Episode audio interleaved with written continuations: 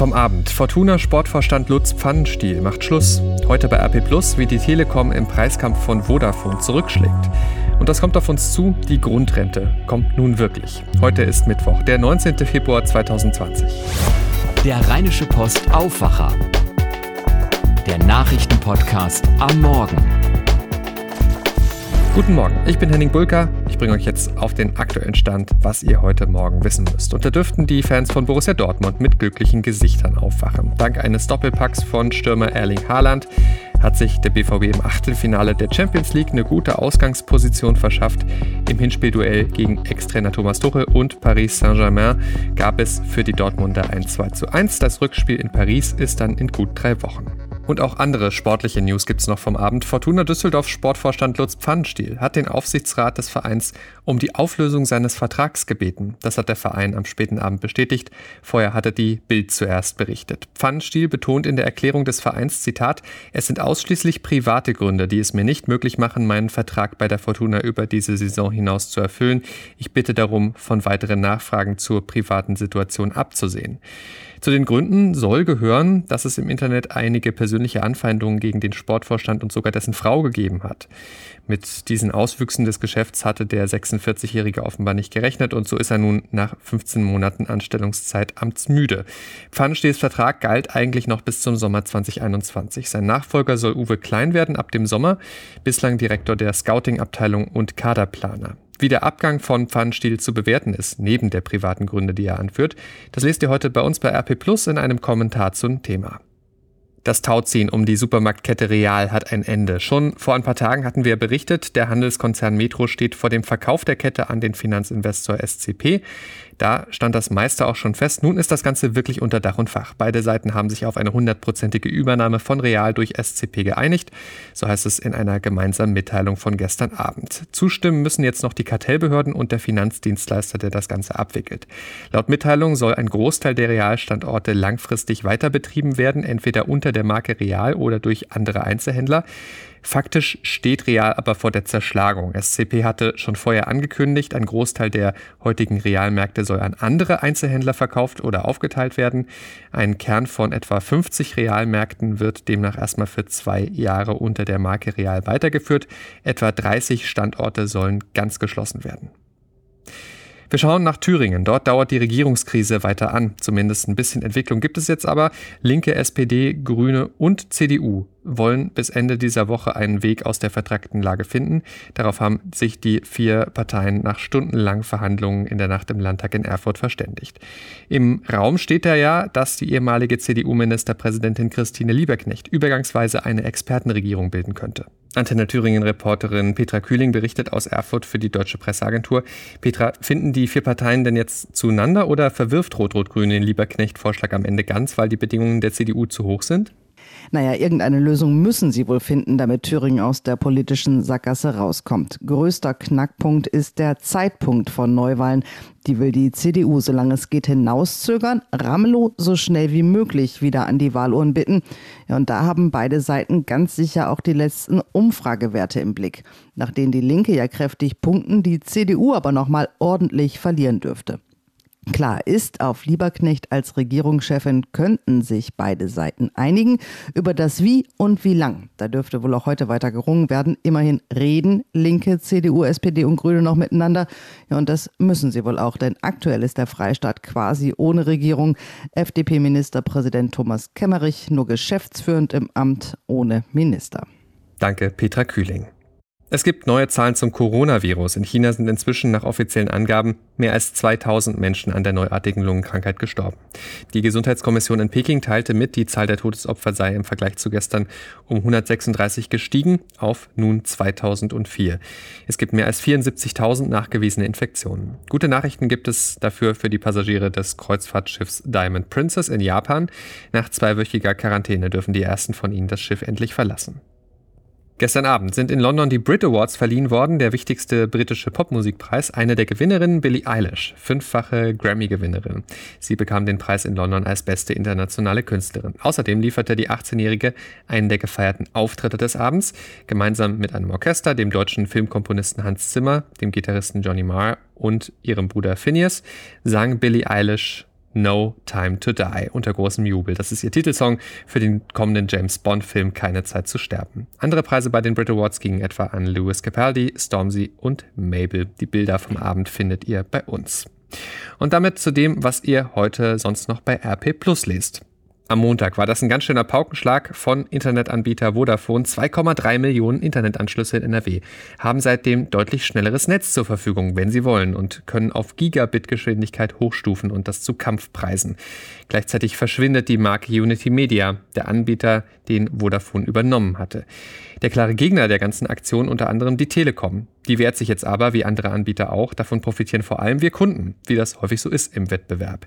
Wie der genau aussieht, wie wir sparen können und welche Mechanismen da gerade gegeneinander wirken, dazu recherchiert Reinhard Kowalewski aus unserer Wirtschaftsredaktion und meine Kollegin Aziza Elgindi hat mit ihm drüber gesprochen und im ersten Schritt nochmal das Angebot von Vodafone mit ihm analysiert. Gilt denn das neue Angebot, was jetzt Vodafone auch auf den Markt gebracht hat, tatsächlich nur für Neukunden, wie das oftmals bei solchen Preisangeboten ist? Also das Angebot gilt, soweit ich das verstehe, für alle Kunden, die jetzt bei Unity Media sind und für alle Kunden, die zu Vodafone neu kommen. Das hat auch die Funktion, dass Kunden, die jetzt über Vodafone einen sogenannten DSL-Anschluss gebucht haben, in das Kabelangebot von Vodafone gehen.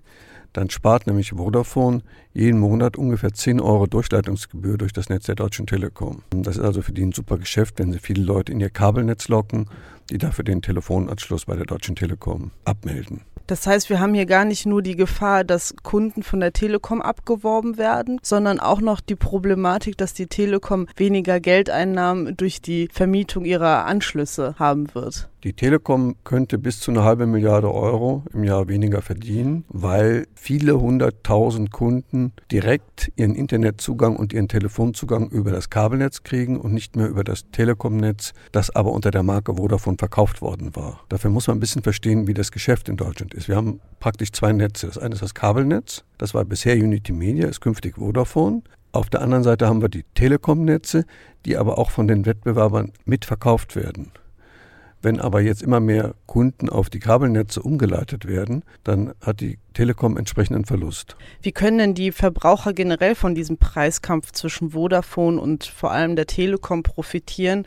Das Klügste aus Sicht der Kunden ist, dass sie sich aufschreiben, wann ihr Internetvertrag zu Ende ist. Dann sollten sie ein paar Wochen vorher bei ihrem Netzbetreiber anrufen und sagen, ach, ich überlege, ob ich zu Vodafone wechsle oder ob ich überhaupt kündige. Dann gibt es in der Regel ein gutes Bleibeangebot. Wir hatten zum Beispiel früher einen 16 MB Anschluss bei einer der großen Telefonfirmen und wir haben da angerufen haben gesagt, naja, also wenn ich mich im Internet umschaue, kriege ich doch für denselben Preis, den wir zahlen, als Neukunde einen 50 MB Anschluss. Und dann würde ich auch einen neuen Router kriegen. Da waren die ganz begeistert, haben gesagt, ja, das machen wir sofort. Sie kriegen für denselben Preis einen besseren Tarif, also einen besseren Anschluss und sie kriegen auch einen neuen Router. Seitdem haben wir auch Internet in der ganzen Wohnung. Vorher hatten wir Probleme in ein, zwei Zimmern. Haben denn die anderen Anbieter inzwischen schon reagiert auf dieses Preisangebot von Vodafone?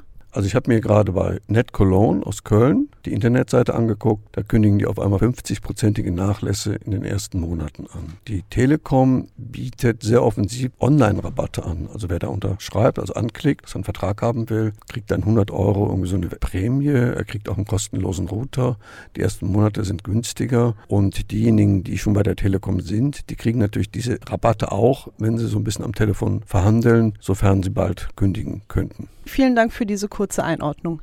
Ja, gerne. Aziza Elgindi im Gespräch mit Reinhard Kowalewski. Außerdem lest ihr heute bei RP Plus, wie die Stürme der letzten Monate und Jahre Städte und Bauern beuteln und wie diese sich auf noch mehr Extremwetterlagen vorbereiten. Und außerdem klären wir Mythen über Alkohol. Der Straßenkarneval geht ja morgen los und da haben Begriffe wie Konterbier und Sprüche wie Bier auf Wein, das lass sein, wieder Hochkonjunktur. Aber was ist da genau dran? Wir haben das mal überprüft, lest ihr heute bei RP.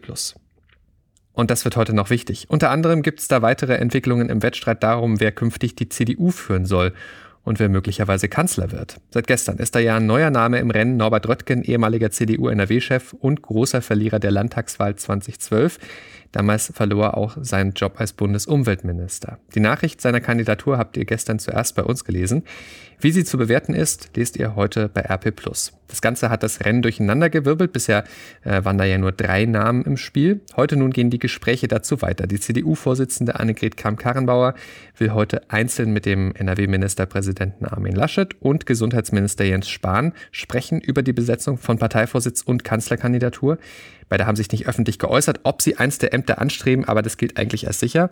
Gestern hatte Kramp-Karrenbauer schon Ex-Unionsfraktionschef Friedrich Merz getroffen. Aus dessen Umfeld hatte es geheißen, er sei zur Kandidatur für den Vorsitz entschlossen. Lange hat die Bundesregierung aus Union und SPD diskutiert. Jetzt steht endgültig ein Kompromiss für die Grundrente. Mit ihr sollen Geringverdiener im Alter besser gestellt werden und vor Altersarmut geschützt werden. Heute will die Regierung bei ihrer Kabinettssitzung den Gesetzentwurf dafür beschließen. Außerdem auf der Agenda ein Entwurf von Justizministerin Christine Lambrecht für einen besseren Kampf gegen Hass und Hetze im Netz. Jan-Henne Reitze berichtet für die Deutsche Presseagentur aus Berlin. Erstmal zur Grundrente. Sogar die Koalition insgesamt wurde im Streit um die Grundrente in Frage gestellt. Jetzt steht dieser Kompromiss also. Hat sich das harte Ringen denn gelohnt? Der SPD ging es schon um ein Zeichen für ihr ja ursprüngliches Stammklientel, den schlecht verdienenden Arbeiter, der deshalb wenig Rente bekommt. Rausgekommen ist immerhin, dass 1,3 Millionen Rentner ab dem nächsten Jahr im Schnitt 83 Euro im Monat mehr bekommen sollen. Aber die SPD hat sich nicht komplett durchgesetzt. Streit gab es ja vor allem, ob es, wie es eigentlich im Koalitionsvertrag steht, eine Bedarfsprüfung geben soll. Da gab es einen Kompromiss.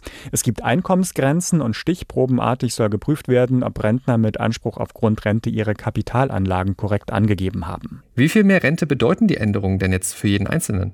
Das ist sehr unterschiedlich, kann sich im Einzelfall aber richtig lohnen. Eine Floristin, die 40 Jahre lang gearbeitet, aber nur wenig verdient und deshalb im Moment 530 Euro Rente hat, soll bis zu 400 Euro mehr im Monat bekommen.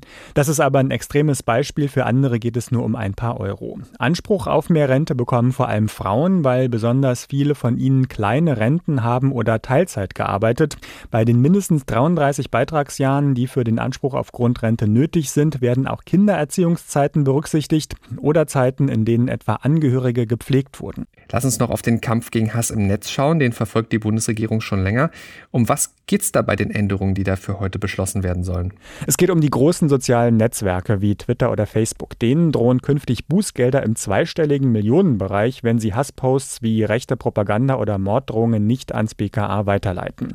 Dort sollen die Posts und IP-Adressen der Verfasser gesammelt werden. Die alle anzuschauen und zu bewerten ist natürlich eine riesen Arbeit für Polizei und Justiz, die schon mehr Personal fordert. Und es soll noch mehr werden, denn auch bei kleineren Plattformen sollen Hassposts konsequenter verfolgt werden. Das Gesetz dazu wird aber noch abgestimmt. Jan-Henner Reitze, vielen Dank. Knapp vier Jahre ist es her, dass sich am Flughafen von Brüssel zwei Selbstmordattentäter in die Luft gesprengt haben und ein weiterer in einem U-Bahnhof in der Innenstadt. Bei den islamistischen Anschlägen wurden 32 Opfer getötet und mehr als 300 verletzt. Die juristische Aufarbeitung dieser Anschläge steht aber weiter aus. Heute wird die Gerichtsentscheidung darüber erwartet, ob zehn mutmaßlichen Beteiligten der Prozess gemacht wird. Der eigentliche Prozess dürfte dann erst im nächsten Jahr beginnen. Damit schauen wir jetzt noch aufs Wetter für NRW. Und da gibt es heute Morgen viele Wolken, immer wieder mit Schauern. Gegen Nachmittag beruhigt sich das Ganze etwas. Die Temperaturen steigen heute auf maximal 9 Grad, meldet der Deutsche Wetterdienst. Morgen an Altweiber ist ja dann die wichtige Frage, bleibt es trocken? Ja, und bisher kann man das so eindeutig nicht sagen, aber es sieht so aus, dass immer wieder mal Regen runterkommt. Dazu bekommen wir 9 bis 12 Grad, also nicht zu kalt, um draußen zu feiern. Es kann aber recht windig sein. Der Freitag bringt dann viele Wolken, aber wohl keinen Regen bis 11 Grad. Euch hat dieser Podcast gefallen?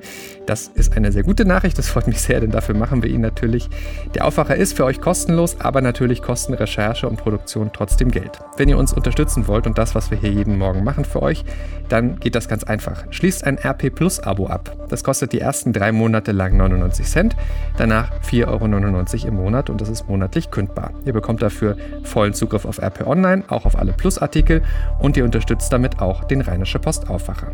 Ihr wollt das mal ausprobieren? Das wäre sehr, sehr schön. Geht dazu ganz einfach auf rp-online.de slash Aufwacher-Angebot. Ich sag's nochmal, rp-online.de slash Aufwacher-Angebot. Bitte an das Minus denken dabei. Ich danke euch ganz, ganz herzlich für eure Unterstützung. Das war der Rheinische Postaufwacher vom 19. Februar 2020. Ich bin Henning Bulker. Morgen sind wir mit einer neuen Ausgabe wieder für euch da. Bis dahin. Ciao, ciao. Mehr bei uns im Netz www.rp-online.de